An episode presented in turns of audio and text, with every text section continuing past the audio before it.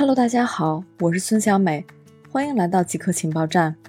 今天的主要内容有：空客完成了全自动起降飞行测试；深圳要求宠物犬必须植入芯片。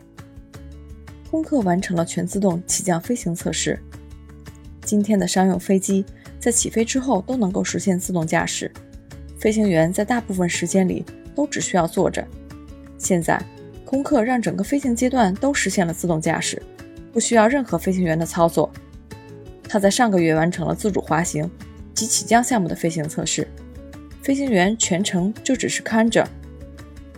空客的 A350-1000 XWB 飞机利用图像识别技术，共执行了五百多次飞行。第一次全自动驾驶测试是在去年十二月，在法国的图卢兹机场进行的。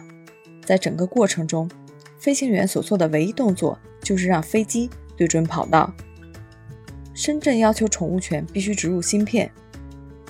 根据深圳市犬只电子标签植入管理规定，深圳将九月底之前设为警示期，督促犬主主动为犬只注射电子芯片。十月份开始，未注射芯片将被视为无证养犬。给犬植入的芯片大小类似米粒，注射在犬只的颈部右上侧皮下。深圳方面称。芯片表面覆盖了与犬只体质相适应的材料，防滑离和防损伤，对犬只的健康几乎没有任何影响。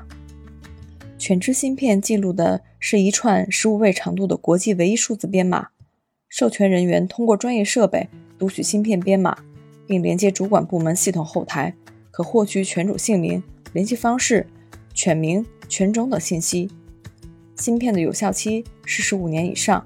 远远超过了一般犬只的寿命，可以终身相伴。以上就是今天极客情报站的所有内容，谢谢大家的收听。